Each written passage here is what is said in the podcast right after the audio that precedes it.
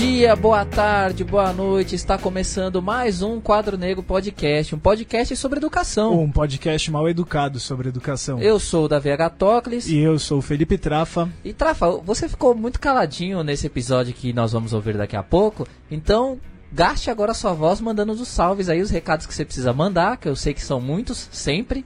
menos do que eu, aquele programa lá, mas aquele lá eu já me superei, fiquei calado nos outros, porque falaram que eu falei demais. Mas enfim, pode mandar os seus recados aí. Sabe quando você é aquele, aquele estudante que, que gosta ah, de uma aula expositiva? Vou te interromper, sabe por quê? A gente não comentou isso na hora da gravação, mas ficou claro mais uma vez que eu levei mais uma bronca. porque eu já falei que eu sempre levo bronca nesse, no, aqui nesse podcast. Eu levei bronca porque eu indiquei um anime que a convidada não gostou, certo? Certo? Ela está aqui em off falando aqui, mas não vamos deixar pressionar com essa bronca, tá bom?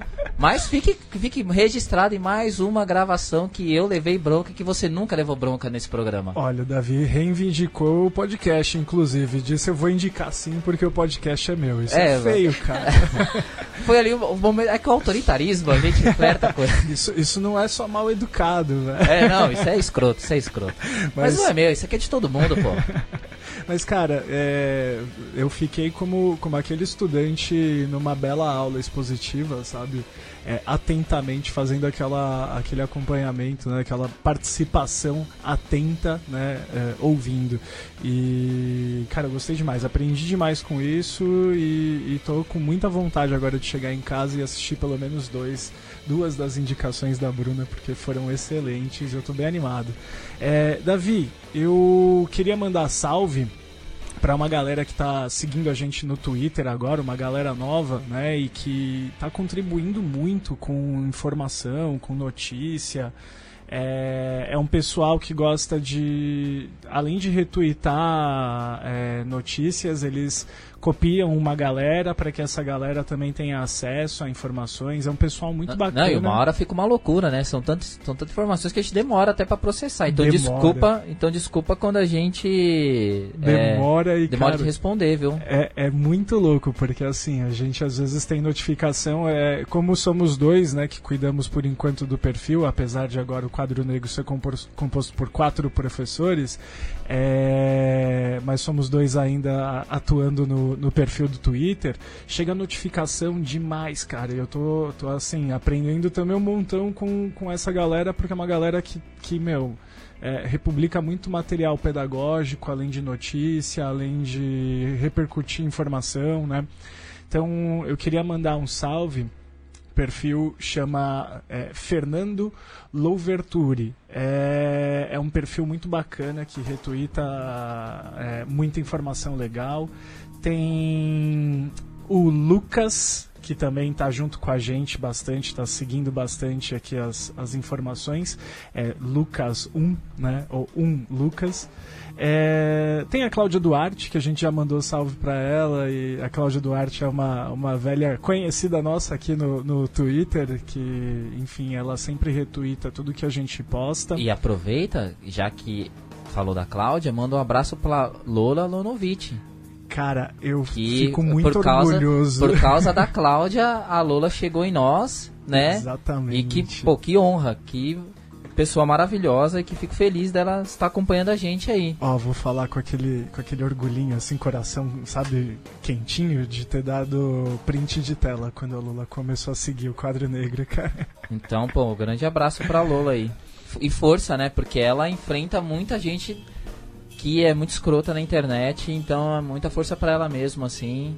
E que outras pessoas se solidarizem sempre e para que essas agressões não sejam maiores, né, mais fortes e que a gente consiga ter um ambiente saudável também. Pois né? é, cara. E hoje, e também agora mandar um beijo em especial, porque acredito que vai ser um dos, dos primeiros episódios que vai ser escutado pela Priscila Pantaneira, também perfil do, do Twitter, que começou a seguir a gente hoje e que fez é, comentários muito legais né, sobre ter conhecido o nosso podcast, sobre, enfim, agora estar tá em contato com a gente também. Confesso que eu já seguia o perfil dela, ela é uma professora de geografia, eu já segui o perfil dela antes com o meu perfil pessoal e foi uma alegria reencontrar aqui através do perfil do Quadro Negro e, e eu fiz um retweet de um comentário que ela fez, um, uma, um fio que ela fez sobre a Tabata Amaral e o projeto de lei que ela está apresentando e aquela é, digamos, é, toda aquela cara institucional que está por trás né, do projeto de lei dela Todos pela Educação, é, Instituto Lema, Fundação Lema. Então, é, rolou uma crítica bem interessante por parte dela do projeto e eu retuitei e a partir dali a gente né, começou a se encontrar. E um abraço pro professor de Física, o Thiago M. Weiss, que também já está com a gente há um bom tempo, que é um cara super bacana, professor de Física que escuta o nosso podcast enquanto ele está no trecho entre Indaiatuba e... É o da Fórmula do Sorvetão, né? É, exato, é, é o da Fórmula, da Fórmula do Sorvetão. é, a nossa convidada também manja de Fórmula Sorvetão aí. Temos uma física aqui na sala. aí, lembra quem quiser debater com a gente, é, ainda não conhece, é o Twitter o underline quadro negro ou pelo quadro negro podcast arroba gmail.com pelas contas pessoais também de Twitter do Trafa, meu também pode entrar em contato com a Maíra Conde né, que faz parte agora do nosso podcast. Eu também indicaria a Marjorie, mas a Marjorie não tem Twitter. Ela ainda está, ela está tentando fazer Twitter, ela está pensando se ela faz um Twitter, né? E a gente, por enquanto, não vai divulgar também o Facebook dela. Não, não, não, não. Mas enfim, mas dá para entrar em contato com a gente aí e nós vamos todos conversando, certo? É isso aí, cara. Bom, vamos rápido então, porque falta pouco para tocar o sinal, cara.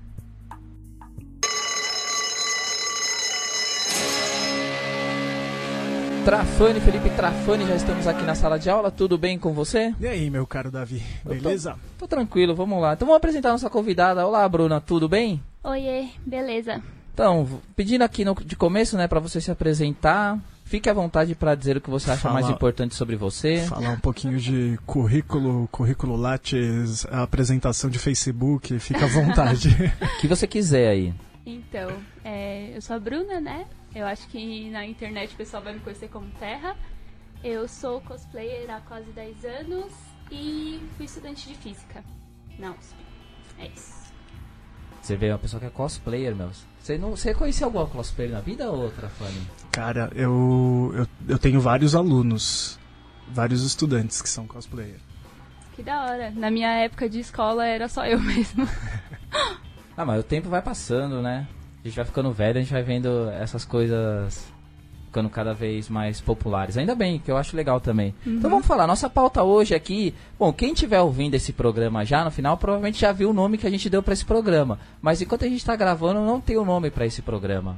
Ele, ele vai surgir durante a pauta. Porque então a ideia é o seguinte, eu queria começar fazendo uma pergunta para vocês dois, que é o seguinte, a nossa pergunta inicial que é, vocês acham que animes, mangás, essas coisas da cultura japonesa, é, oriental, influenciam na sala de aula, influenciam nossos alunos? E de que forma você acha que vocês acham que influencia? É, eu acho que a cultura pop como um todo, né?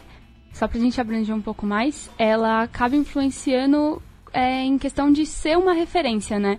Então as pessoas elas crescem tendo aquelas referências em torno delas e aí, não sei, tipo, a personalidade dela se forma a partir daquilo, com várias outras coisas e tudo mais, a forma como ela lida com as pessoas, lida consigo mesma, né? E sim, influencia. Olha, se a pergunta também foi direcionada para mim, Davi, vou dizer que eu acredito que muito. É, é bem interessante ver como mídias em geral, né, acabam compondo um pouco da, da, das narrativas e das personalidades, né. E nesse caso, eu acho que principalmente o mangá, né, os animes, eles eles têm uma linguagem que, que se conecta muito, principalmente com essa juventude que tem acesso é, via internet, enfim, a, a, a, muitas outras coisas e a culturas diferentes. Então eu acho que, que influencia bastante e é muito legal se o professor tem é, um pouco de conhecimento, de domínio sobre isso para poder trabalhar com esses elementos, né? E você tem, Trafani? Cara, eu vou te confessar que um pouquinho de HQ eu tento conhecer, mas eu preciso conhecer mais.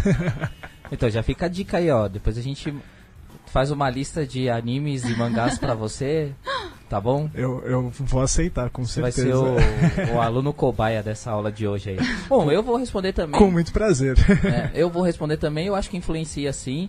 E eu acho que vai além é, da questão de a gente pensar só pela questão da cultura japonesa, por exemplo. Quando a gente fala cultura japonesa, é meio estranho pensar isso, né? É, mas eu acho que esse tipo de produção ele tem muita influência, acho para nós assim que fomos adolescentes criados a Cavaleiros do Zodíaco, por exemplo. Com certeza. É, mas eu acho que hoje não tem só aquele negócio de estar na TV. Acho que principalmente hoje com acesso a diferentes produções literárias e principalmente a, aos embates ideológicos dentro dessa produção. Isso faz com que a gente tenha uma discussão dessas obras para além da história.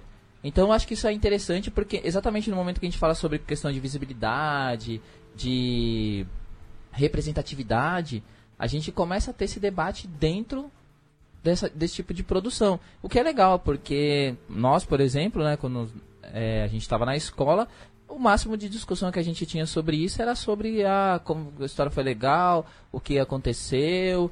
E agora não, né? Agora a gente tem um, uma, uma discussão maior, que é até o papel social daquelas personagens ali é, no dia a dia. Então acho que isso tem traz uma contribuição. E é a ideia desse podcast hoje, né? Desse Total. episódio. Que é a gente fazer esse debate e tentar ver como isso traz tanta influência para nós. Então eu queria começar, né, já que a gente já começou na verdade, né, queria continuar. Queria o seguinte, é, se a gente pudesse, pudesse pensar em que tipo de pessoa na escola é influenciada por isso, assim, quem vocês colocariam ali? Vocês acham que tem essa coisa de menino, menina, um menino de uma certa idade, certas classes sociais, vocês acham que tem mais também? Não sei, de escola pública, escola particular. O que, que vocês acham mesmo? Aliás, também pensa numa coisa séria, né? Não tem muito uma pesquisa sobre isso, né? Já para uhum. uma produção científica mesmo procurando analisar isso. Assim, a gente tem algumas produções, é, acadêmicas, mas a gente não tem, por exemplo, um estudo, né? Eu estava pesquisando para a pauta de hoje, a gente não tem um estudo sobre isso, né? Fica aqui também uma dica, quem quiser produzir esse estudo aí, essa relação tá aqui, esse, esse episódio pode ficar como um, um projeto inicial aí, né? Um embrião para essa pesquisa. Cara, é verdade, né? É, de repente a gente vai encontrar é, matérias jornalísticas, enfim, que relacionem às vezes é, alguns fenômenos com esse tipo de produção, né? Mas eu também não lembro de ver estudos e dados e coisas concretas, né? Quando eu digo as matérias, eu estou pensando principalmente é, naquele episódio quando a gente conversou com o Christian Dunker mesmo, é, relacionar a algum fato, algum evento e normalmente trágico e aí você traz aquela relação como se ela fosse algo é, de uma certa forma responsável por algum tipo de, de, característica psicológica presente nas pessoas, né? Sim, o, o clichê do anarcocapitalista com foto de anime falando um monte de besteira na internet, Exatamente. assim, né? Exatamente. Acho que é... E que não é nem um estudo, né? Na verdade não. é um, sei lá, um julgamento agora, ali. Exato. Agora, estudo sério mesmo, eu acho que não, não temos nada mesmo em mãos eu acho que de algum tempo para cá o público feminino ele tem crescido muito é, nesse território, né? Teve até uma uma matéria que eu vi há alguns meses falando que acho que eu não, eu não lembro se se referia só a jogos online ou a jogo, jogos no geral, mas o público feminino ele era maior do que o masculino, né? Então é, o público feminino ele vem tendo mais acesso mesmo a essas mídias. Eu acho que antigamente, né, vamos falar assim, sei lá, na minha época de escola, 2013, assim, era muito mais recorrente com meninos, porque geralmente anime, essas coisas, principalmente as que passam na televisão, na TV aberta, enfim, são de luta e tudo mais. Então, geralmente é aquele, aquela coisa que é ensinada que é pra menino, né? Se for pra menina, vai ser uma coisa meio Sailor Moon, assim, que até tem luta, mas é cheio de glitter e não sei o quê. E Sailor Moon é muito legal, só que a gente também gosta de várias outras coisas. Então eu vejo que hoje em dia muitas meninas é, consomem muito conteúdo, que a gente pode até chamar meio de gore, assim, e ok. Então eu vejo que a gente cresceu muito nesse aspecto.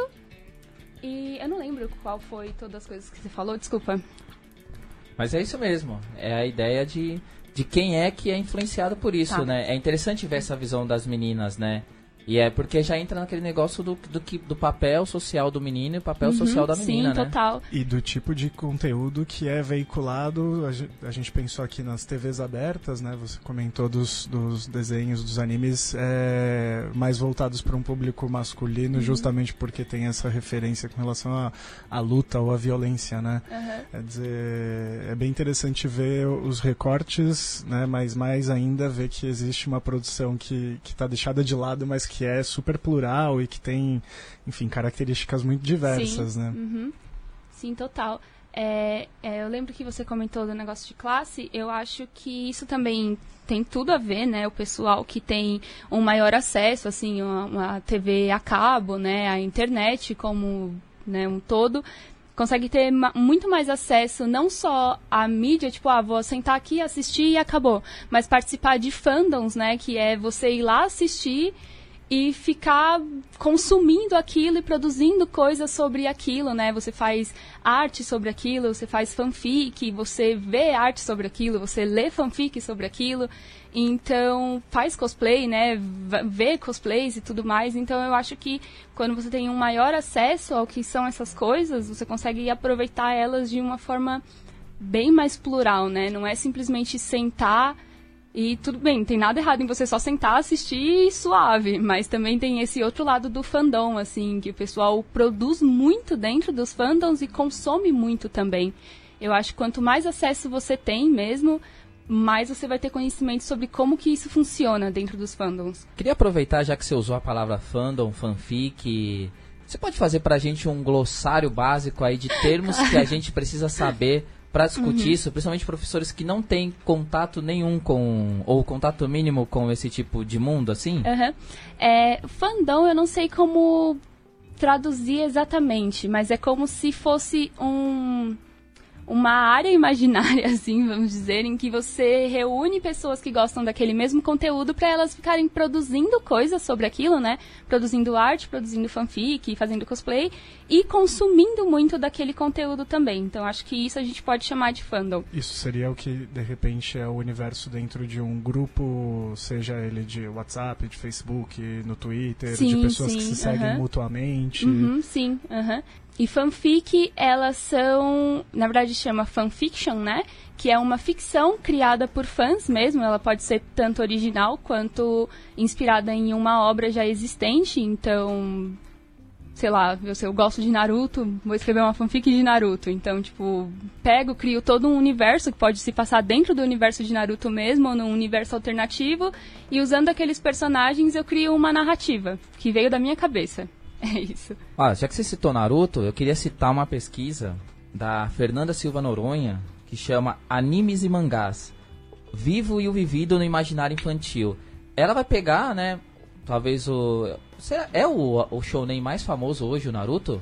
Eu acho que ainda é extremamente famoso, né? Um super clássico, assim, dos animes, mas eu acho que Boku no Hero vem sendo o novo Naruto, assim.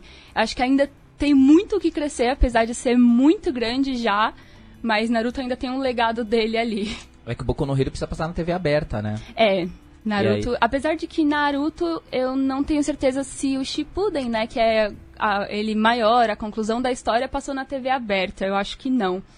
Mas o clássico sim, mas sim. Acho que em se tratando de maior alcance de público, o Naruto, ele com certeza é muito maior que Boku no Hero. E aí nessa pesquisa, ela usa exatamente o Naruto para discutir a relação do imaginário, a produção do imaginário na criança. É bem interessante. Eu vou colocar o link da pesquisa no feed para vocês darem uma olhada. Sobre fanfic, eu queria falar uma coisa. Eu tô fazendo, um, né, tô dando aula pro pessoal lá, e uma das minhas atividades é criar uma fanfic. A gente vai criar uma fanfic sobre a Lava Jato. E aí nós vamos. Então eu vou usar essa ideia da fanfic pra gente criar uma fanfic lá com os personagens, eu dividir. Quem quiser um dia me consultar Isso é aí. muito legal. O que, como, eu, como eu desenvolvi esse trabalho, é, foi bem legal exatamente pegando essa ideia de criação de fanfics aí, que eu acho o mundo muito interessante. E tudo isso leva a gente a pensar que, poxa, olha só, é, por exemplo, professor de português. Uma das coisas que o professor de português fala é que aluno não escreve. Mas, por exemplo, muitos alunos que são classificados como alunos que não escrevem estão escrevendo fanfic. Mas é que muitas vezes, como a linguagem da fanfic não é uma linguagem formal, não é uma linguagem que obedece certos padrões, a gente fica, sei lá, classifica como menor, né? Coloca algo como não producente, assim. Ou é pensar, né, qual é a motivação que, que o estudante tem para escrever, de repente, sobre temas que são propostos em, em sala de aula, né? Exatamente, porque aí você pega um aluno que se dispõe a produzir muito, porque, pô, escrever fanfic dá muito trabalho. E aí, né, tem aquele negócio de você colocar em alguns é subir em alguns lugares, as pessoas começam a avaliar. É, é- acho que muda muito também, inclusive, a ideia, tá, eu não vou teorizar aqui sobre o anarquismo e a liberdade, assim, mas muda muito a ideia da- do- de quem é o dono da produção. Acho que muda padrões que a gente tem com relação à produção é, literária, né? Que é a ideia do autor. Que- A, a ideia da propriedade de autoria. Sim, né? então eu acho que isso para quem não tem ainda, quem não consegue ter esse desapego, acaba sendo muito mais problemático entrar nesse mundo. Esse mundo eu acho ele muito interessante, assim, o mundo das fanfics, ele é muito legal, você vê muita Muito, produção muito, muito. boa, muita gente escrevendo muito bem, assim, e isso é uma área, assim, eu, então eu indico aí, você professor que não tem contato com esse mundo, é, procurar fanfics aí, se inteirar mais, conversar com seus alunos, perguntar quem faz fanfic, dar um valor para isso aí, porque são produções muito interessantes, assim. Eu gosto muito do da ideia da fanfic porque eu eu acho muito da hora como isso inspira as pessoas a escrever mesmo, sabe? Claro que tem muita fanfic mal escrita é, na questão gramatical mesmo, mas tem umas que é impressionante você achar aquilo na internet ainda de graça, assim, sabe? É uma pessoa assim, super comunzona criou isso, não é nem ninguém muito conhecido. Ela só sentou na frente do computador e fez isso, assim, com muitos capítulos, ou mesmo só um, e super bem escrito. Eu, realmente, eu gosto muito desse, desse aspecto da fanfic, de fazer as pessoas criarem, de fazer elas é, estimularem a criatividade delas e se dedicar à escrita mesmo, né? Tipo, a minha escrita, ela, eu posso dizer que ela é muito boa por conta de fanfic mesmo. Então, é isso, eu acho super da hora. Tá vendo aqui um depoimento pessoal, né? Essa coisa assim, no programa passado, a gente tava falando sobre a questão do feminismo negro, né? E a gente tava falando sobre a cultura africana. E a gente tava discutindo como coisas relacionadas à cultura africana são muitas vezes taxadas de maneira pejorativa e são invisibilizadas. E aí eu queria lançar uma problematização, que é o quê? Muita gente questiona essa questão dos, da presença dos animes e dos mangás na, principalmente na produção educacional, ou seja, presente ali na educação, que é aquela história de que ah, se valoriza, a gente até falou sobre a questão do estereótipo do, do japonês como um grupo de pessoas que produz muito, que é intelectual, enfim, é muito visto como legal, assim, muita gente acha bacana essa história da, da cultura japonesa, que a gente conhece o mínimo do mínimo, assim, né, pra falar a verdade. E aí as pessoas colocam que a presença disso, na verdade, é você tirar é, culturas nacionais. Como é que vocês veem essas críticas a isso, assim, essa coisa de- das pessoas é, falarem que, olha, anime e mangá é ruim porque traz uma outra cultura que não tem a ver com a nossa, são coisas que não tem nada a ver, o aluno fica voltado nisso e esquece da cultura nacional, por exemplo. Aquele, aquele papel de demonização da globalização também, Sim. né? No aspecto... Acho que até a gente teve uma época há muito tempo de ter card de Yu-Gi-Oh! sendo jogado fora pelos pais, né? Porque era coisa de demônio e não sei o que. Então, é, sei lá, uma falta de entendimento mesmo sobre aquele assunto, assim. Que às vezes, tipo, muitas vezes tem mesmo da mitologia japonesa nas coisas, né? Mas às vezes realmente é só uma criatura que você criou da sua cabeça e criou um desenho ali, né? É, é a fantasia, né?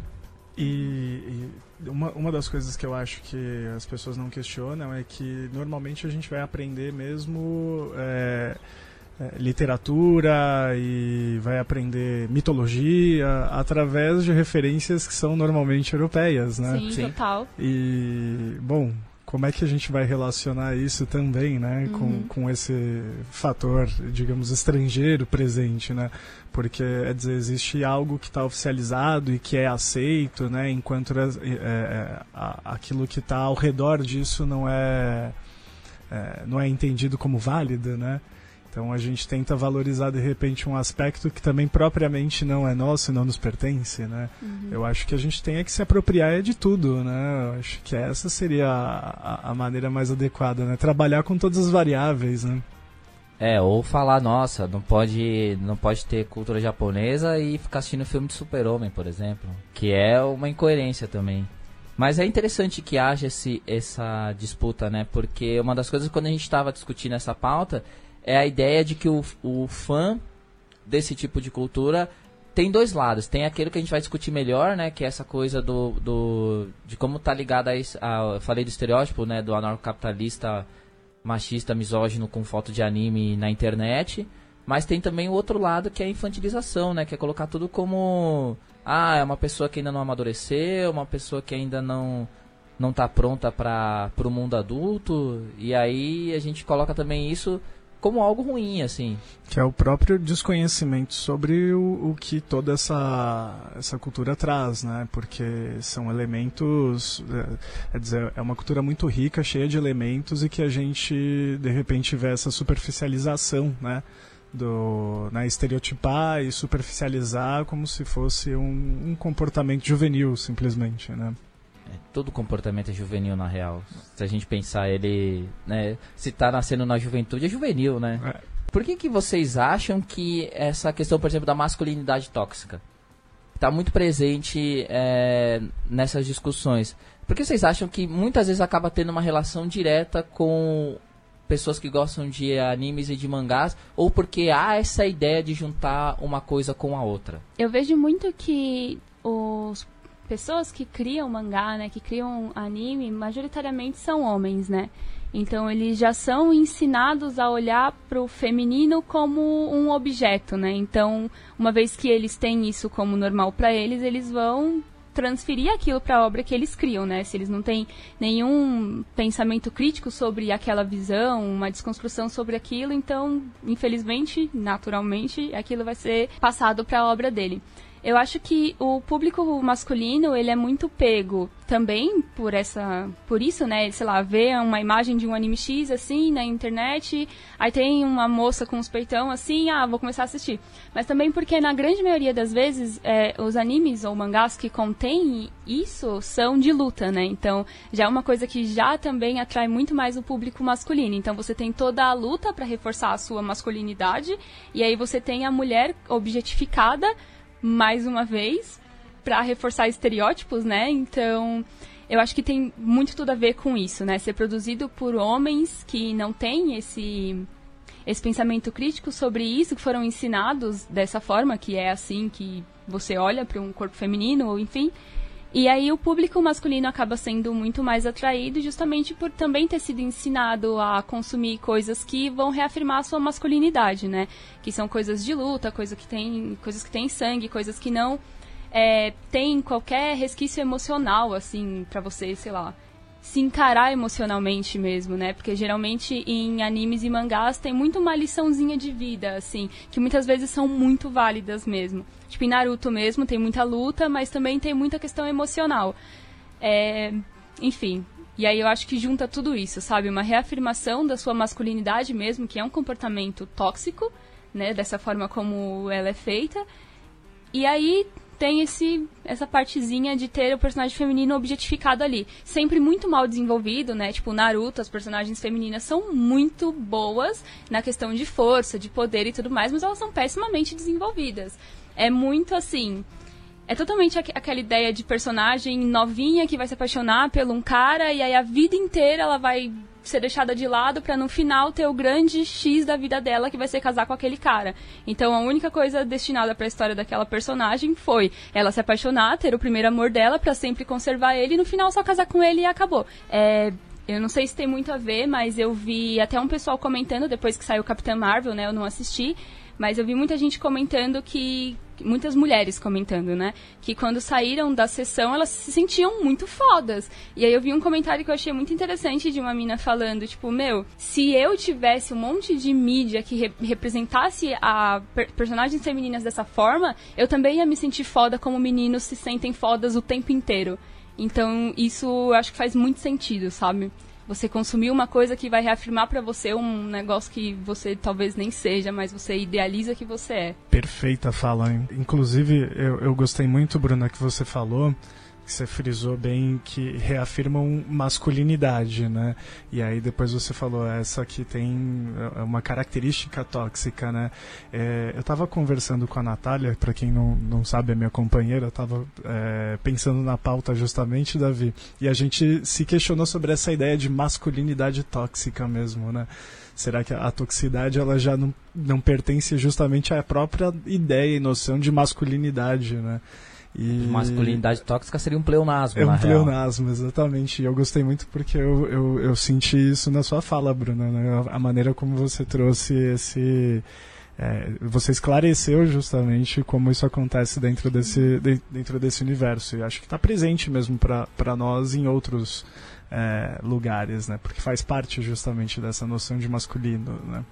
É, a gente é pressionado a representar esse estereótipo masculino, né? Essa coisa, por exemplo, da luta. É, aí vem as brigas, né? Tipo, menino, a gente sempre é forçado a brigar, na escola principalmente, então tem aquele negócio, você não pode fugir de briga, e você tem que representar uma masculinidade complexa, assim, que é muito complexa e ao mesmo tempo ela é simplória, né? Porque é um valor tão babaca, assim, né?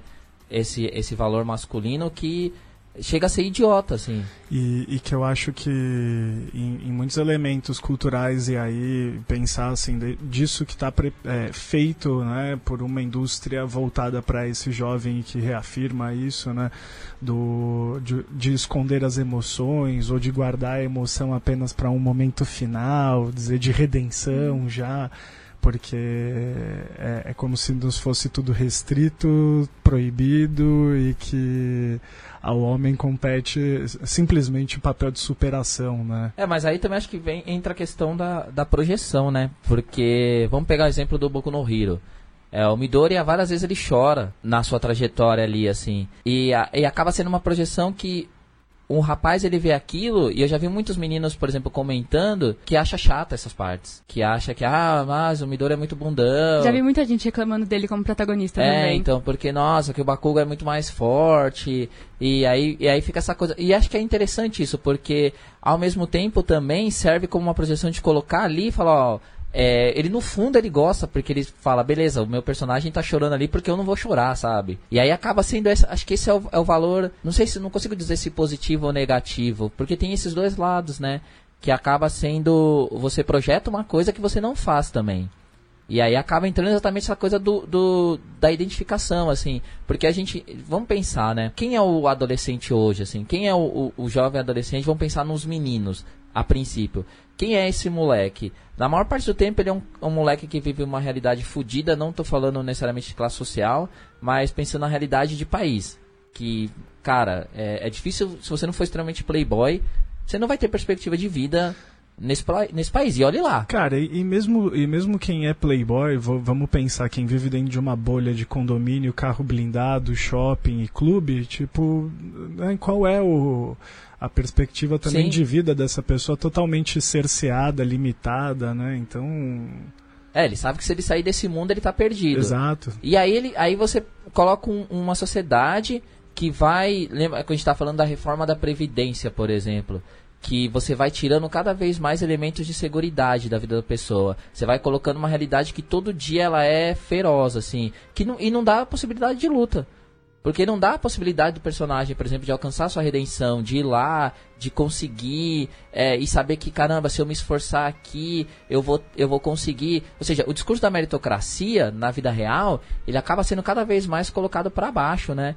E aí você pega esse moleque que tem uma pressão por outro lado, que é a pressão para ser forte, que é a pressão para não ter emoção, que é a pressão para ser um cara é, extremamente ativo. Aí, então, quantas frustrações vão se criando nisso, né? Quantas frustrações. Então, acaba sendo que assim, eu entendo é, que muitos desses meninos acabem olhando pra um anime e vendo nele. Por isso que ele coloca a foto dele no avatar ali.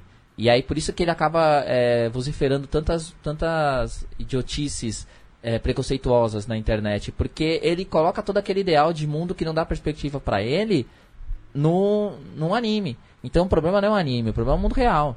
Com certeza. O mundo real tá ruim. Então ele, quando ele vai reproduzindo aquilo, ele vai simplesmente colocando o que ele queria ter, assim, de uma perspectiva de vida. A gente não dá perspectiva de vida para jovens. Aí você pensa numa sociedade que já é machista, que já é homofóbica, que já é misógina, que já é escrota. É óbvio que você vai ter moleque que vai pegar um anime X lá e vai usar ele do jeito escroto, porque ele só sabe ver o mundo desse jeito. É a mesma coisa que, sei lá, a gente da Capitã Marvel, por exemplo, que não gostar que a Capitã Marvel não sorri. Sabe? Porque Ou que ela não tem um um lance romântico com algum personagem masculino, né? Que eu vi muita gente reclamando ah, disso. ela é mal né? amada, né? Fala- Eu vi muita gente também falando que ela era ó, a personificação da arrogância, né? Quando na verdade é, toda vez que você vê uma referência feminina que tenha autoconfiança, que seja segura de si, você vai taxar ela como arrogante. E é muito engraçado ver isso no universo da Marvel quando você tem o Tony Stark do Sim. lado da Capitã Marvel. Então, tipo assim, você realmente acha que ela é arrogante ou você só acha que mulheres não podem ser seguras dela, sabe, de si mesmas, assim? Enquanto ele é adorado, né? Nossa, muito, né? E ele é um escroto, assim. Desculpa, gente. Então, e aí tudo isso vai refletindo nesse efeito. Então eu acho que é, até essas, essas desconstruções elas, elas são necessárias. É, então eu acho que muitas vezes é necessário que é, nós no ambiente educacional nós que a gente conheça mais dessas obras exatamente para tentar compreender onde elas estão pegando ali assim. E não simplesmente colocar do lado e falar como eu vi gente falando ah pô tá vendo? O moleque fica vendo esses anime aí esses desenhos é aquela coisa né? Você culpa o videogame você culpa o, o fórum é, mas não percebe que aquilo só existe porque tem uma sociedade que produz aquilo assim. E muitas vezes aquilo nem é pra isso assim. Porque por exemplo nem é, nem é a ideia desse programa mas você proibir que os caras tenham uma rede que possa se comunicar seguramente numa sociedade que a gente é vigiado é, é importante mas se, a gente, se alguém vai usar ali pra vender um rim, pra combinar de matar outras pessoas, o problema não é aquela rede pra isso ali. O problema é que a gente tem uma sociedade que, que deixa pessoas pensarem isso, pessoas que deixem. que elas sejam. tenham essa possibilidade, Que né? cria esse fenômeno. Sim. É, E aí, problema- óbvio, o anime, o mangá, o HQ, a música, qualquer tipo de cultura só vai ser reflexo disso, assim. É, a, a gente responsabiliza o martelo, né, mas Sim. não responsabiliza a mão que levantou, não, não, não responsabiliza, enfim, que é justamente isso, né, pensar a sociedade que está criando esse tipo de fenômeno e que o problema está ali no final, na ferramentinha utilizada, né, para, enfim, escape muitas vezes. Se for menino, né? Bom. Porque se for menina, você coloca a culpa nela. Exato. que é, é bem mais fácil, né? E, e aí tudo isso, tudo isso, toda essa reflexão aqui que a gente vai fazendo me leva a pensar que, é, por exemplo, Bruno, eu acho que pra você é bem mais complexo ainda por causa da questão do cosplayer, né? Pra quem não sabe o que é um cosplayer, explica aí rapidinho, e aí por quê? Aí você já aproveita e responde a minha pergunta, que é, muitas vezes a gente vê essa coisa de, de pessoas que fazem cos, que são cosplayer pedindo pra não serem tocadas. E aí a gente pensa, por exemplo, na questão da mulher no- na escola, por exemplo, como os meninos eles são invasivos no corpo das meninas, porque não aprendem a respeitar. Então, Como um todo, né? Não só na escola, assim. Sim. Eu posso estar passando na rua e alguém passar a mão em mim, assim. e que vai pedir pra você sorrir, por exemplo, né? É. Porque quem não sorri é a Capitã Marvel, que é arrogante. Então, cosplay, ele é, assim, de uma maneira bem não técnica, acho que falando. Quando você se veste, né, se caracteriza de algum personagem que existe em alguma mídia, assim. Então, sei lá, se você se veste de super-homem, talvez você esteja fazendo cosplay de super-homem. Se você se veste de Homem-Aranha também, e assim por diante. Eu tenho poucos cosplays femininos no meu na minha lista de cosplays que eu já fiz. Primeiro, eu acho que um, um dos grandes fatores é que personagens femininas nunca são mostradas pra gente de uma maneira complexa, de uma maneira interessante. Então a gente não sente vontade de fazer cosplay daquele personagem feminino, né? Pelo menos eu, porque eu não me sinto, eu não, eu não me sinto representada naquilo, eu não me vejo naquilo de alguma forma, ou eu simplesmente não gosto de como aquela personagem foi construída, porque é de um jeito idiota mesmo. Então, eu acho que isso é um dos grandes fatores de eu ter pouquíssimo cosplay feminino na minha lista de cosplay. Eu fiz, eu acho que dois cosplays femininos só na minha vida inteira. E um deles eu nunca usei em evento e eu provavelmente nunca vou usar. porque é um cosplay de Boku no Hero, é a Uraraka de Boku no Hero. Assim, primeiro que a roupa que eu uso é, uma, é o uniforme da escola, então é uma saia curta. Já não me sinto muito confortável de estar num ambiente cheio de gente, cheio de menino e tal. E as meninas de Boku no Hero, elas são tipo eu vou usar um termo bem de internet, assim, elas são, entre aspas, as waifus dos otakus, né? Então, tipo, o waifu é como a gente brinca com a palavra wife, né? Que é esposa em inglês. Então, eu sempre tive a impressão de que se eu usasse a Uraraka num evento, iam vir muitos meninos em cima de mim, querer me abraçar, pôr a mão na minha cintura e tudo mais, e eu definitivamente não quero passar por isso. É um um saco isso, porque eu tenho que ter a minha liberdade de usar o meu cosplay em um evento que é para isso, para eu ir com o meu cosplay, mas eu não me sinto segura em fazer isso porque eu sei que vai ter gente lá que vai me assediar de alguma forma. E eu não quero passar por isso. O outro cosplay feminino que eu fiz foi a Jujuba, de Hora de Aventura. Eu usei na Comic Con de 2017. Eu não tive muito problema, porque, primeiro, a Jujuba, eu acho que ela não é tão sexualizada, ou não é sexualizada, não sei, assim, né, pelas pessoas que assistem. É, e a roupa dela é toda coberta, então não tive problema com isso. Mas cosplay feminino, eu realmente sou muito pé atrás. Hoje em dia eu sinto muito mais vontade de fazer várias outras personagens femininas, porque eu acho que hoje eu entendo também as personagens femininas de, com uma ótica diferente. Porque é aquilo, né? Assim, os, os homens eles são criados dentro do discurso do machismo, só que a gente que não é homem acaba também adquirindo vários comportamentos, né, provenientes disso. Então, sei lá, pra mim, na época que eu via Naruto, assim, as personagens femininas para mim eram inúteis, sendo que elas são uma das personagens mais fortes da história, elas só não são desenvolvidas pelo criador. Então não são personagens inúteis, são personagens que não são desenvolvidas por um criador homem.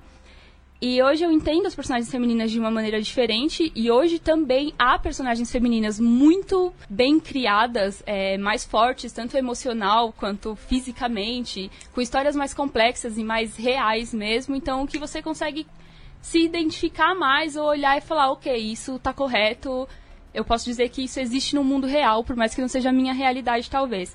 Mas mesmo assim, eu me sinto muito insegura em fazer cosplay feminino por essa questão, né? Eu acho que se eu fosse fazer muitos cosplays femininos, eu acho que eles ficariam muito no campo de fazer um photoshoot, assim, né? Um ensaio fotográfico só e acabou. Que foi o, o meu caso com a Uraraka, né? Eu só fiz um ensaio fotográfico, depois eu vendi a roupa, assim. Então, eu, eu nunca sofri assédio em evento por por eu estar sempre de cosplay masculino, mas eu tenho muitas conhecidas que fazem muitos cosplays femininos e basicamente todas já relataram algum tipo de assédio. Seja um, a pessoa vir tirar foto com você colocando a mão na sua cintura e elas falarem, tipo, ah, não curto, né? Tipo, não, não me agarra assim para tirar foto e a pessoa ainda achar ruim, né? O menino achar ruim. Ou qualquer outra coisa, né? Tipo, é, eu vejo muito relato também de até gente de fora do país, assim, falando que muitos meninos têm um comportamento de quando eles veem uma cosplayer com uma personagem feminina X, de tratar ela, a cosplayer, como se fosse a personagem em si. Então, se a pessoa, o menino, tem, sei lá, uma atração por aquela personagem, ela, ela vai, ele vai tratar a cosplayer totalmente como um objeto, porque ele vai poder jogar toda a atração dele em cima dela também. E não é assim que funciona, porque, primeiro de tudo, né, ela não é o personagem, ela só tá usando a roupa que o personagem usa. Então eu vejo muitos relatos assim, que elas são tratadas como se fossem a personagem mesmo, e se elas não alcançam as expectativas que os meninos esperam dela ou da personagem em si, aí é um caos. Que é toda a fragilidade da masculinidade, né? Uhum. Que é não saber lidar com uma frustração, assim. Que é o, a rotina, né? Não, e sem contar de não ter essa separação, né? De você entender que aquilo é um cosplay, não é um personagem real que tá na sua frente, assim, é uma pessoa. Então você chegar e tratar como personagem, simplesmente só como personagem para você poder jogar, ou, sei lá, você poder sexualizar aquele corpo e tal, porque você gosta de sexualizar aquela personagem, é bizarro. Mas aí não, não, não entra uma outra questão. Essa de não saber separar, eu acho que entra muito na ideia da fantasia em si. Não a fantasia no sentido sexual da palavra, no sentido do mundo da fantasia. Porque aí volta na nossa educação. A escola ela não é preparada e não é feita para fantasia. Ela, em muitos momentos você pega educação infantil, por exemplo, e já é muito mais racional. Que é você ter você já ter momentos ali em que você. Ainda mais quando a gente fica. Quando o imbecil do, do nosso presidente ficar falando, ah, eu tenho que. A escola tem que dar um ofício, tá ok? É, é esquecer que a gente está falando de um lugar que a fantasia tem que ser tratada e, ali. Desculpa, e, e de tratada uma... de um jeito não como doença, mas tratada como assunto e que tem que ser incentivada exatamente, para que as pessoas saibam separar o que é fantasia e o que é mundo real. E principalmente pensar na educação é, nesse sentido é pensar a fantasia como mais uma das possibilidades né, de, de produzir conhecimento e educação. Né? Sim. Né? Uhum. E aí quando você pega, aí por exemplo, você pega a questão de, de fazer o cosplay, ou usando, a, ou usando a, a, fantasia como a ideia de se vestir de alguém, assim. Você pega na escola, eu acho que, não sei, na, com 11 anos já morre essa coisa, né, da criança se vestir ali com, com um personagem que gosta, as festas mais lúdicas mesmo, né. Tudo, assim, primeiro não tem nem festa, né. A gente para pensar assim, quantos eventos festivos tem na escola são pouquíssimos e ainda tem professor que torce o nariz que fala que está perdendo tempo de aula, né? Como se fosse não fosse pedagógico. Então aí disso, você não tem, por exemplo, a questão de festa fantasia, de eventos em que as pessoas representem teatralmente é, as histórias, porque tudo isso vai vai procedendo dentro dessa ideia de entender que, olha, aqui é uma personagem, a história dela, se ela tem esse, esses atributos, a pessoa que está vestida como ela não tem, ela está representando algo, assim. Acho que tudo isso vai se fechando, assim, quando a gente começa a, a pensar as falhas que o processo educacional tem, né? Eu acho que isso tem muito a ver com o machismo em si também, de você ensinar a homens olhar, olhar para qualquer corpo meramente feminino como um objeto mesmo, né? Então, sendo ele ficcional ou não, é um objeto que você tem total liberdade de sexualizar. E aí, se você vê um corpo real, camuflado, vamos dizer assim, né? Com aquele personagem ficcional que você gosta, aí fechou o combo, né? Tipo, eu acho que é muito ensinado isso também, assim, de qualquer corpo meramente feminino você pode sexualizar para sempre. É, isso a gente vê muito em, sei lá, meu comercial, sabe? Tipo, clipe, assim, várias coisas. Anime mesmo, né? Que era o que a gente tava falando inicialmente e tal. É, aí já entrou num, numa outra parte que eu também queria. que a gente queria discutir, na verdade, que é ao mesmo tempo que a gente tem esses problemas, a gente, a gente começa a ver uma série de, de pessoas reivindicando o outro lado, né? Você pega, por exemplo, na cultura pop, você tem é, um debate muito grande sobre a roupa das heroínas, que deixar de serem roupas sexualizadas. Uhum. É, e eu vejo isso também no, no mundo do, do anime do mangá. Pegar o exemplo do, do criador de Samurai X. Para quem não sabe, ele tem. ele foi condenado por pedofilia, né, é, pornografia infantil e foi pego uns DVDs na casa dele, com imagens, enfim. E aí, isso acabou gerando um debate, e foi um debate que a gente viu aqui, porque Rurouni Kenshin é um, anime famoso, né? Passou na Globo, uhum. então muita gente conheceu o Samurai X.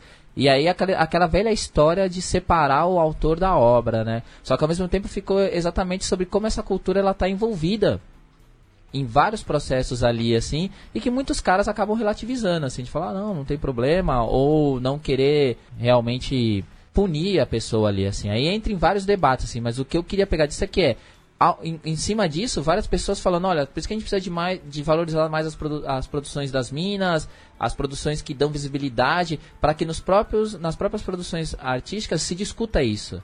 E aí eu queria falar assim, como é que você vê essa, eu posso chamar de nova onda, assim, de produções. É, é que eu acho que agora a gente tem realmente esse debate uhum. no, no, âmbito maior. Assim, então é bem mais amplo. Nesse momento a gente pode falar então de, de novo momento, assim. Uhum. Como é que você vê essa, essa, essas produções é, ou até essa busca mesmo de produções que não são focadas para esse tipo de público, né, ou com essa representatividade, mas como é que você vê essa cobrança desse público falando, olha, a gente quer produções que respeitem mais, que desenvolvam mais, por exemplo, pessoas entrando em contato com criadores e falando, ó, oh, você está criando essa história, mas essa personagem feminina está deixando de, de lado. Como é que você uhum. vê esse momento, assim? Eu acho muito bom. Eu acho que, assim, a gente tem que tomar um pouco de cuidado para não acabar sei lá, entre aspas, assediando o autor, né? Tipo, cobrando dele como se, sabe, é sua obrigação fazer o que eu quero na sua obra. Mas eu acho que quando isso é a favor de conservar a integridade de alguém é muito válido. Eu vejo muita gente fazendo isso que você falou, né? Tipo, pedindo personagens que principalmente personagens femininas que são é, mais desenvolvidas, que são mais complexas e tudo mais, e que não são sexualizadas, óbvio. E em Boku no Hero, por exemplo, eu vejo muito essa crítica, principalmente, assim, esmagadoramente vinda do público feminino, falando sobre as personagens femininas que têm roupas muito sexualizadas, né? E elas são todas personagens de menor, então, tipo, a gente também entra nessa discussão da idade dos personagens, né? É, a gente tem, por exemplo, em Boku no Hero, a Momo, que ela tem o poder de tirar objetos do corpo dela, né? Tipo, ela cria objetos a partir do corpo dela. E a roupa dela é completamente desnecessária, assim, extremamente curta. E é uma menina de, sei lá, 15, 16 anos, sabe? Então, além de você é, é, alimentar a visão de corpo feminino sexualizado, você também influencia a olhar para uma pessoa menor de idade de um jeito já sexualizado, né? É um dos motivos de eu não ter usado a Uraraka em público. Eu vejo, mas eu vejo muita gente mesmo trazendo essa discussão à tona, esmagadoramente o público feminino, pedindo personagens com, né, com roupas mais razoáveis e tudo mais. Em Boku no Hero eu vejo muita gente pedindo isso. Eu acho que hoje a gente tem várias obras que conseguem trazer isso. Eu acho que ainda tá um pouquinho, tipo, não tá tão rápido assim como a gente gostaria de repente, mas já traz muito mais. Tipo, a Capitão Marvel, por exemplo, né? Que ela tem uma roupa, beleza, que é, tipo, grudada no corpo dela, mas já é uma roupa toda coberta. Então, tipo assim, uou, não estamos lá, mas acho que a gente tá tentando ir, assim. Vejo vários outros animes surgindo agora com personagens femininas mais complexas que não há essa necessidade, que na verdade isso é totalmente desnecessário mesmo, de haver uma sexualização para você prender o público naquilo, né? No caso, um público masculino, assim. Você conta histórias, sabe? Você dá pra personagem uma facetas mais complexas, como em Shingeki no Kyojin, por exemplo, que eu acho que é uma obra fantástica como um todo, e principalmente porque o autor, ele, ele sabe fazer isso muito bem tem muitos personagens masculinos, mas tem muitas personagens femininas e absolutamente todas elas estão em ação. Nenhuma nunca foi sexualizada. A obra já tá, tipo, saindo há muitos anos e nenhuma personagem feminina nunca foi sexualizada. Todas elas são. Elas têm suas complexidades, elas são. Elas lutam muito, elas são, tipo, muito foda mesmo. E todo mundo gosta e todo mundo acha elas foda e é isso, sabe? Você não precisa ter essa apelação para você fazer uma coisa ser lançada, assim, uma coisa dar bom. Em. Só, pra, quem não sabe, né, é, é Ataque dos Titãs, Sim. um seria o nome uhum, no Brasil, assim. Tem Mob Psycho 100 também, que tem tipo, é focado no personagem, nos personagens masculinos, né, como a grande maioria das coisas, mas tem personagens femininas que é, elas são complexas também. Cada uma tem uma personalidade diferente e elas são muito fiéis às, às personalidades dela delas, né? Infelizmente tem um pouquinho de sexualização nesse, nessa obra é, que vem de um dos personagens que ele sexualiza um pouco as personagens femininas. Felizmente é mostrado bem pouquinho, mas quanto à construção das personagens femininas, elas têm essas personalidades diferentes uma das outras e elas são muito fiéis às personalidades delas. Então é muito legal ver isso, assim, ver como tem crescido muito essa visão mesmo de que tá errado você colocar um personagem nu, especialmente quando é uma personagem menor de idade, porque ela você não sabe como ela vai ser consumida pelo público. Você sabe vir tendo mesmo essas personagens que estão sendo mais valorizadas como um todo, assim. Né? Não são só um corpo, ela também vai contar uma história dentro dessa obra. É, é interessante, né? Porque eu, eu, também relacionei isso com um momento agora, há, há uns anos atrás, né, no Oscar, né, na discussão no Oscar, é, sobre a representatividade das mulheres, né, como as mulheres não tinham representatividade dentro de uma das premiações, né, e foi, acho que, se de não direção. Engano, foi 2016 isso? Se não me engano. Olha, não vou me lembrar o ano, lembrar de cabeça agora. Mas teve duas, né? Duas polêmicas. Foi essa questão das mulheres e a questão dos negros. E a questão dos negros, que É. foi logo no ano seguinte. É, né? então, acho que aí. E aí foi, são dois momentos importantes no Oscar, né? É, e eu acho que nesse momento isso também significou uma virada na representação das heroínas através do cinema também, né? Porque logo depois foi lançado a Mulher Maravilha e aí de repente a gente passou a ter protagonistas é, sendo representadas no cinema, né? E A Rey de Star Wars também. também É que ali entra, entra duas coisas aí, né? Que é um- uma crítica boa e uma crítica ruim. É legal isso, só que ao mesmo tempo pensar até que ponto isso não é porque tem um mercado consumindo. Sim, responder total, ao uhum. mercado. É, e aí, exatamente. e- só que eu acho que, assim, é, é melhor que a gente paute isso pensando que, tá, beleza, eles vão estar preocupados porque a gente vai consumir. Sei lá, por exemplo, é, você pega a questão do estupro. É, o estupro como uso ali para narrativas. Quantas histórias tem, sei lá, a gente, falando na Etrafone, a gente come, por exemplo, Game of Thrones. Cara, quanto estupro tem ali que é usado como recurso, ah, legal, ah, que bacana, isso movimenta a história, assim. Quantas vezes você precisa colocar uma mulher se fudendo pra poder que, assim, que é, eu tava lendo um texto esses tempos, que é essa coisa da, da, da jornada feminina, né? Como a mulher tem que se lascar muito mais ao longo das jornadas pra poder se dar bem no final ali. Aí você pega, sei lá, por exemplo, os contos de Aya, tá certo que é feito pra isso, assim, mas peguei porque é a mais famosa, né? Mas, pô, todo momento ali você fala, caramba, é- será que é necessário tudo isso, assim? Porque aí alguém fala, ah, mas tá mostrando isso pra realmente validar e falar, olha, é, não validar, desculpa, mas, ó, é, é, realmente a mulher sofre, então a gente tem que prestar atenção nisso. Mas será que precisa desse jeito? Aí então tem todos, é, acho que todas essas nuances fazem parte. Então, e eu fico pensando, por exemplo, na, na escola. É, como a gente valoriza certas histórias e não valoriza outras, ou valoriza do jeito errado, que é, vai parte de tudo isso, de como a gente é, consome a cultura pop, assim, eu nem, eu te, eu te cortei e falei disso, mas porque acho que é também uma coisa a ser destacada, né, nesse assunto. Não, com certeza, cara. É, eu tava tentando justamente fazer, estabelecer essa relação e, e- e acho que você foi certeiro em falar, inclusive nessa ideia de que existe uma demanda, essa demanda está sendo respondida de uma certa forma e que nem todos esses personagens eles vêm problematizando isso, né? Foi uma das coisas que depois é, foi alvo de crítica, né, no filme da, da Mulher Maravilha, né? Dizer é, existe ainda uma hipersexualização dos personagens femininos, né? Apesar de responder a um determinado tipo de, de, enfim, de questão de representatividade, né? Mas eu acredito que, que na cultura anime isso esteja é, muito mais à frente do que em outros é, meios de produção cultural. É, eu acho que depende muito é, de qual âmbito a gente está falando de representatividade. Se a gente for falar de LGBT, por exemplo, é extremamente escasso em, em, em anime e tal, né? O que você pode ter é, são gêneros de Yuri e Yaoi, né? Que o Yuri são relacionamentos entre mulheres e Yaoi entre homens. Só que geralmente eles são mostrados de um jeito péssimo, porque ou vai vão envolver pedofilia de alguma forma, né? Um personagem vai ser muito mais velho do que o outro. Na maioria das vezes tem estupro, então é, é super mal representado, assim. Tem alguns animes que vêm saindo agora que tem mudado muito isso, né? Eu acho que em 2016 a gente teve um grande estouro com isso, que foi com o Yuri on Ice, que trouxe uma representatividade LGBT gay, né?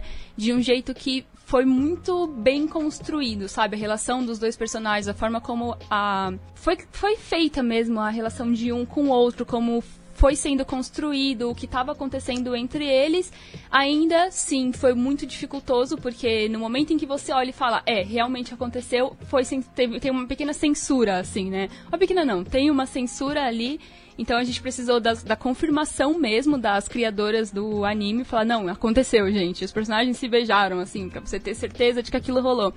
É, Tá saindo um anime agora, que acho que tá no episódio 4, chama Carol and Thursday, que eu tô achando imensamente interessante, porque no último episódio que saiu, teve um, duas personagens que elas não fazem parte do, do enredo principal, né? Mas elas estavam lá e elas são personagens que. duas personagens femininas que elas vão casar. E é tratado de uma forma extremamente normalizada, assim, tipo, ela chega, se beijam, aí uma delas fala, tipo, ah, a gente vai casar, ela é uma mulher incrível, e vocês, já tem namorado ou namorada para as duas protagonistas? Sem contar que nesse anime também, uma das protagonistas ela é uma mulher negra. E eu achei isso extremamente sensacional, ainda mais em se tratando é, no âmbito de anime, isso é imensamente escasso, assim, você ter personagens é, negros, sabe, outros personagens. Ainda é mais fácil você ter personagens europeus ou ocidentais num geral do que ocidentais brancos, né? Do que personagens negros. Então eu tô bem feliz com, o caminho que essa obra tá indo. É, teve até uma cena que mostrou uma favela, assim, eu nunca imaginei que eu ia ver uma favela em um anime, e anime é o que eu mais vejo a minha vida inteira, assim, eu chorei nesse frame porque eu achei sensacional. E não foi mostrado de uma forma pejorativa, mas da forma como é. Foi só um frame assim, mas só aquele quadro você podia ver que era da forma como era. É, mas eu acho que essa questão, assim, nos animes, ela é um pouquinho mais lenta ainda. Você tem uma representatividade LGBT, uma representatividade é, de pessoas negras. Eu acho que a parte do protagonismo feminino, das personagens femininas construídas complexamente, ela tá um pouquinho mais à frente, ainda assim engateando. Aqui no Ocidente, eu vejo muito isso sendo feito especialmente por uma empresa em si, que é o Cartoon Network. Eu acho incrível o trabalho que eles estão fazendo, porque assim, você está aproveitando esse mercado? Claro que você tá. Só que, pelo menos, para as pessoas que fazem parte daquele público que você está é, representando, elas podem olhar para aquilo e falar, você está fazendo pelo menos do jeito certo. Não está tipo, sendo uma coisa fetichizada, sabe? Sexualizada, uma coisa irreal. A gente tem, por exemplo, aqui no Ocidente, Steven Universe, que provavelmente é um dos maiores títulos de desenhos já criado, assim mesmo. Tem muita representatividade LGBT. A criadora é uma mulher não binária LGBT, né? Ela é bissexual, a Rebecca Sugar. E é incrível o que eles fazem nesse desenho. É, é, sensacional. Você tem muitos personagens negros, você tem personagens com corpos muito diferentes, com nariz diferente, boca diferente um do outro, personalidades diferentes e muito complexas, muito reais, muitos casais LGBTs e todos são tratados de tipo um jeito muito real, sem contar que esse desenho em específico ele te permite acessar a sua sensibilidade como pessoa de uma forma muito gentil, assim, posso dizer. De uma forma muito boa mesmo. Então, eu vejo adultos, né? Tem muito fã adulto de Steven Universe. Eu vejo muitos adultos, homens também, né? Eu acho isso muito positivo, conseguindo acessar as próprias sensibilidades a partir da animação, é, das animações que têm sido feitas, né, nos últimos poucos anos, de uma forma muito positiva. É, eu acho que sim, aqui no Ocidente a gente tem o Cartoon Network tá trazendo muita representatividade LGBT pra gente nas obras que eles, que eles vêm fazendo nos últimos tempos. E no, no, no Oriente, se tratando de anime e tal, mangá, tem, mas ainda precisa ser muito mais refinado, assim, né? Tratado de uma forma mais real. A gente teve Banana Fish no fim do ano passado que é uma obra, foi um anime de um mangá de 1985, se eu não me engano. E tem um casal LGBT, né? Os protagonistas, eles são um casal LGBT, só que, assim, eu não sei se por ser muito antigo, mas até porque essa ideia ela ainda existe bem enraizada nas pessoas de que os casais LGBTs eles têm que ter um final trágico de alguma forma. Então, desculpa o spoiler, mas em Banana Fish isso acontece. Felizmente no anime ficou um pouquinho diferente o fim do mangá, então no anime você ainda tem uma perspectiva positiva pro casal é, principal, pelo menos na minha interpretação. Mas a gente Mas aí rolou tá também uma coisa com o Banana Fish da questão do, do estupro do, do, do homem, né? Uhum. Que é, é, também uma polêmica. Eu vi, né, que tinha, tinha dado uma polêmica em relação a isso. Que é também uma coisa, por exemplo, que a gente não discute em sala de aula. Uhum. Que é a questão de que homens podem ser abusados. Sim é, de vários aspectos diferentes, né? Que, e aí volta essa questão da riqueza que pode trazer isso. Porque assim, há também a questão moral, né? Que a gente não gosta de ver certas coisas para não discuti-las, uhum. sendo que elas estão lá. É que assim, em Banana Fish, o protagonista, ele é ele é abusado quando criança, né? Ele é estuprado quando criança. E aí depois ele é pego por um cara ricaço lá, um cara da máfia. E esse cara, ele, ele é um pedófilo, né? Ele abusa da, do Ash, que é o protagonista. Ele prostitui o Ash. Então, tipo assim, o Ash vira um prostituto mesmo por conta desse, desse cara, né? E a história ela vai se desenvolvendo através disso. O muito, o muito incrível de Banana Fish é que ele traz muito uma discussão de cultura de estupro. E eu acho que falar disso em 1985, que foi quando o mangá foi publicado, de uma forma tão estrutural como é falado no mangá é sensacional. É muito inteligente. Mas tem umas passagens que o personagem ele tem que se utilizar é, do próprio corpo para sair de algumas situações. É extremamente triste.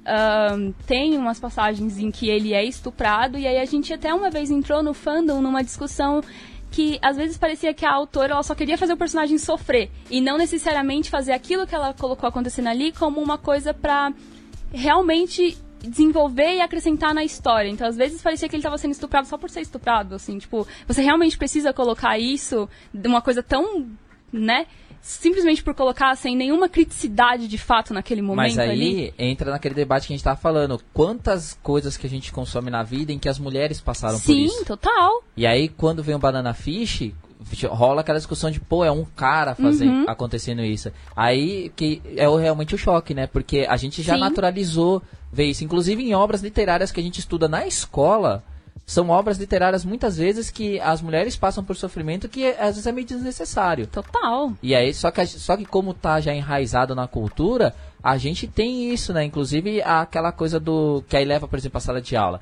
Que é a questão de que os meninos sofrem menos, as meninas sofrem mais. Há essa ideia. Então, todo o sofrimento do menino, ele é olhado, ao mesmo tempo não é olhado, né?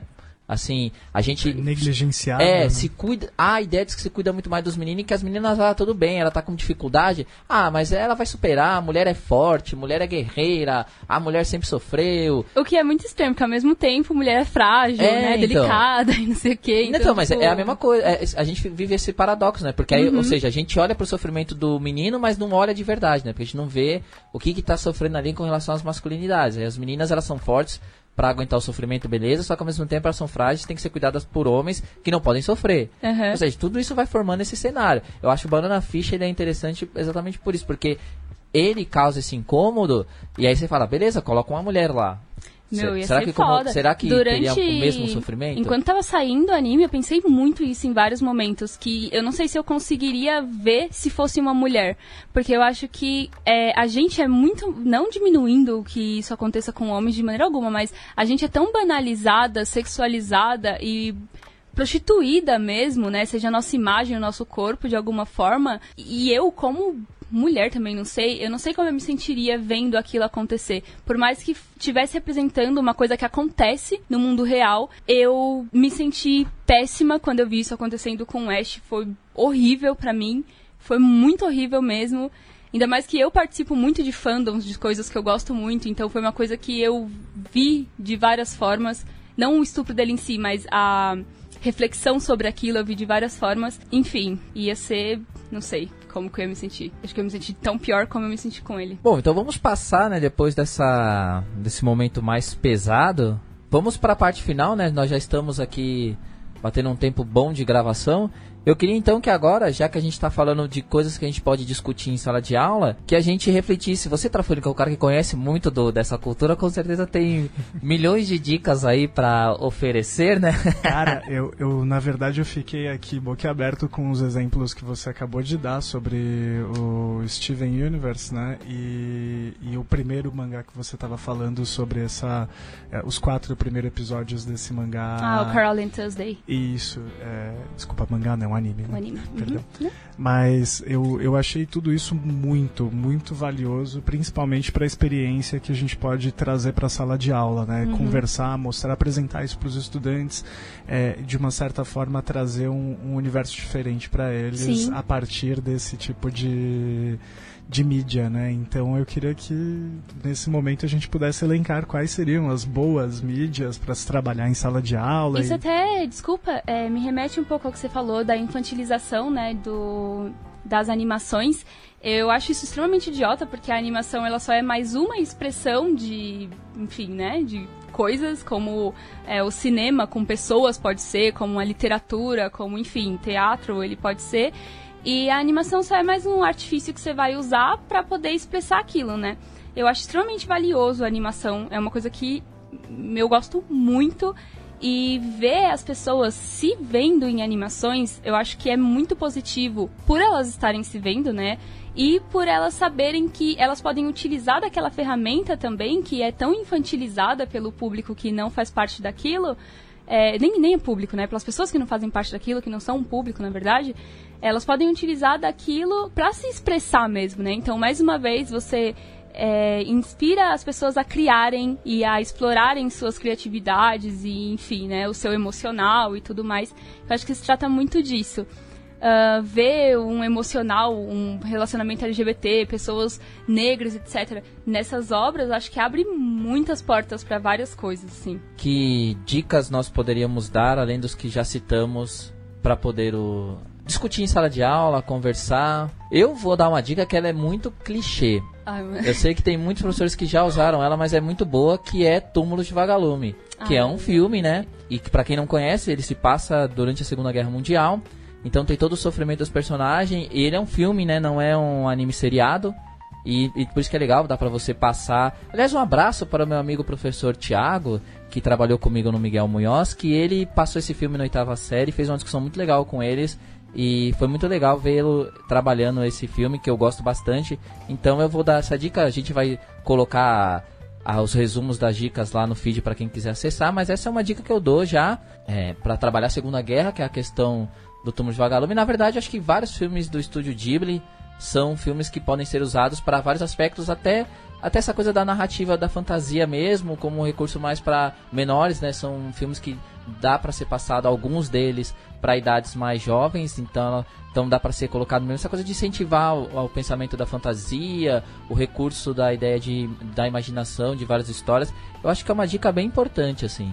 Eu acho que Death Note também é válido Shingeki no Kyojin, eu acho, eu acho que o que me... Death Note foi anime, né? Porque o filme não, Netflix não, é... filme não, por favor. É muita gente, muita gente conheceu, muitos professores... Uma professora veio conversar comigo esses dias, ela não sabia da pauta nem nada, ela veio conversar sobre o filme Death Note, ela, falou, ela, não conhecia nada Death Note, falou, ah, ah um abraço, velho, viu, Janaína? Eu, eu conheci Death Note, eu falei, pô, vai conhecer o anime, que é bem legal, e aí tem várias coisas que dá pra discutir dentro dele, é, que essa relação até é uma ideia que é o conceito da morte. Uhum que é pouco que a gente discute pouquíssimo assim né, na escola é, a gente já chegou a falar isso alguns programas atrás sobre dicas de livro né para se discutir a morte é, em sala de aula mas o Death Note ele também é porque essa coisa dele flertar com o mundo da morte né escrever o nome das pessoas ali tem óbvio toda a história que é bem complexa mas ele também dá para trabalhar essa ideia da morte. Eu acho que Death Note ele é muito bom para você discutir, fazer justiça com as próprias mãos e a nossa cultura punitivista, assim. Acho que é muito bom nessa ótica também.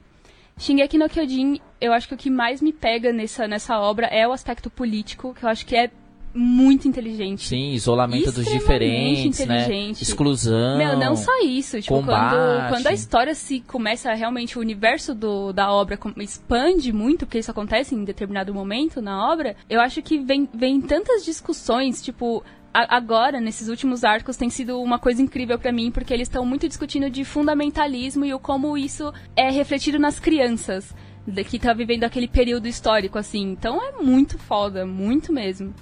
Uh... Mas, ó, do mesmo criador de Death Note tem o Bakuman.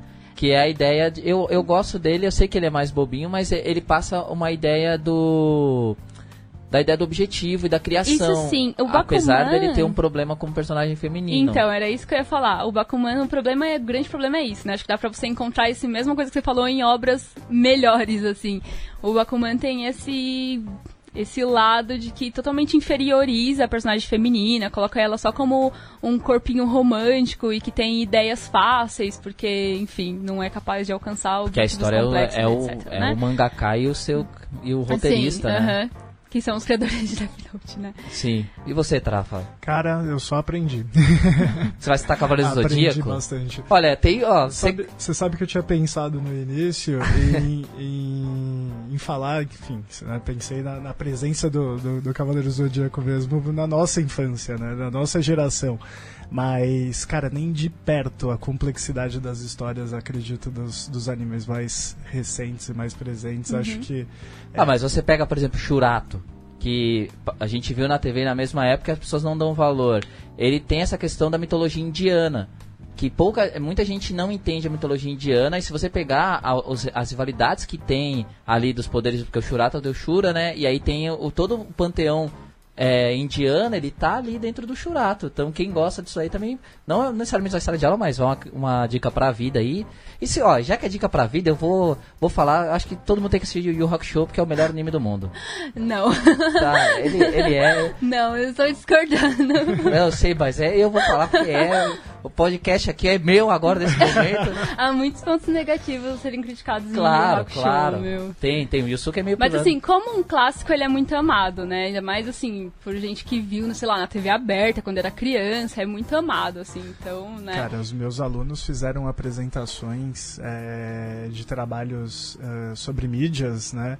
Com, com esse personagem e eu achei maravilhoso conhecer a diversidade dentro da história do próprio personagem, né? Como que não é um, na verdade, são Yusuke? é, é, é composto pelo, pelo avô, não é? Também, depois o pai, ou eu tô enganado?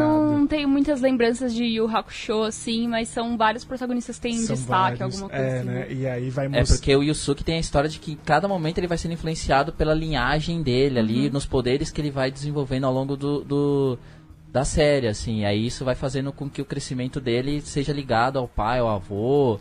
Então E- vai trazendo toda essa ideia da linhagem, das vai- narrativas. E vai tendo uma diferença também nos próprios traços dos personagens, a maneira como esses personagens vão sendo representados, digamos, em décadas diferentes. É, eu É, acho que isso eu não assisti Jojo, mas parece muito Jojo isso. É que acho que o, o, os- principalmente na versão nos animes, né? Acho que no mangá, é claro, é, é muito mais presente isso e você vê porque você está lendo ali e, e tem aquela coisa de, principalmente se você tem um papel, você vê claramente o desenvolvimento do traço do criador, né? Ali, assim. É que a diferença, eu acho principalmente, e muita gente não gosta disso, quando você vê o anime na, na TV, né, quem vai acompanhando, como a gente está acostumado a ver produções que o traço é muito parecido, e quando muda é uma mudança muito específica, sei lá, você pega um personagem, sei, bobo, tipo pica-pau, assim, ele tem três mudanças de, de traço ao longo da história. E todo mundo vê claramente, ah, isso aqui é o pica-pau loucão, esse é o pica-pau da fase, sabe, do, é, sei lá, norm, tipo, que é a fase maior dele lá, e depois tem a fase nova. Ah, os animes não, os animes eles, eles o, acompanham muito isso, né? O traço. Então isso também são características é, é, evolutivas de história. O que tem gente que compara com a ideia de mudança de tipos de escritas. De pessoas que escrevem, sei lá, você pega, ah, vai, a gente citou Game of Thrones. É, é claramente você vê um- uma linha evolutiva ali no, no, no aspecto do uso das palavras dele nas obras. Isso é, fica claro para quem lê e quem tá vendo fica claro no traço. O, o anime e o mangá ele propicia muito mais isso, porque ele é muito mais autoral, né? O, aos cartoons, principalmente que a gente viu, ele é muito mais, né, precisa ser produzido em série, ali de uma vez e de um jeito mais, não vou dizer robotizado, porque parece que é ruim assim, mas acho que quem, né, a indústria que produziu eles, não que os autores pensem assim, mas a indústria acabava querendo ter mais um padrão porque era o padrão visual, né? Então acho que isso dá pra quebrar, assim. Não sei, tô aqui É, fazendo mas uma eu análise. acho que antigamente em anime isso era muito presente. Se você pega, tipo, os traços, sei lá, de 1900 ali, né? é, eles são muito semelhantes, extremamente semelhantes. O estilo mudou muito do- dos anos pra cá, assim, e hoje eu acho que eles são muito mais diversos. Até em se tratando do mangá em si, né? Não do anime. É, a gente tem mangás, animes muito famosos que vieram de mangás que, dentro de um padrão de desenho, eles são considerados mal desenhados. Por exemplo, Shingeki no Kyojin. Teve muita gente que não conseguiu ler o mangá porque o traço é péssimo, assim. Pra mim não é, mas dentro de um padrão de, né, de Sim. desenho, ele é péssimo, super rabiscado. é, as proporções são todas, sabe, não são corretinhas, assim. E Mob Psycho também, que é o, o Oni ele desenha como se fosse uma criança desenhando, né? Porque ele até brinca, que ele fala que ele não sabe desenhar mesmo. Mas as histórias têm valores, assim, incríveis. Então, né? Que acho que aí é, é o espaço da diversidade dos criadores, né? Que aí isso vai levando Uhum. E a você, ter... utilizar daquele artifício para poder expressar o que você quer passar ali, né? Sim, como as webcomics, por exemplo, né? Que tem ganhado bastante espaço nesses muito, tempos. muito fácil. Aí você vê criadores totalmente diferentes, né? Fu- Fugindo do padrão. Inclusive no Brasil, tem criadores de webcomics ganhando muito espaço, criando. Quem quiser aí, eu recomendo que, a- que ouça o podcast do Otaminas, que é sobre webcomics, que é bem interessante.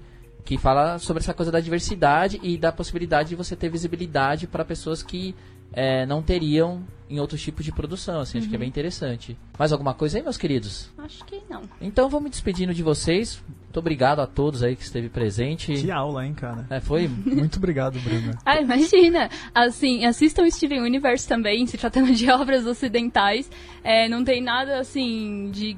Tem uma guerra, mas eles não giram muito em torno disso, mas, assim, o crescimento emocional e a forma como você se relaciona com você mesmo e com as pessoas é sensacional, é muito inteligente. Em vários momentos durante o show, eu tinha a impressão muito esquisita de que a Rebecca Sugar ela sabe de tudo sobre tudo no mundo, porque as coisas são feitas de uma maneira muito sensível e muito bem feita mesmo, assim. Então, Steven é incrível, vejam. E vejam Shingeki e Mob Psycho também. Então é isso. Então, acabando esse programa, vá se vá se recostar e assistir essa, essas obras aí, beleza? Beleza. Então tamo indo. Eu fui. Bora. Um grande abraço aí. Tchau, tchau. Tchau, tchau.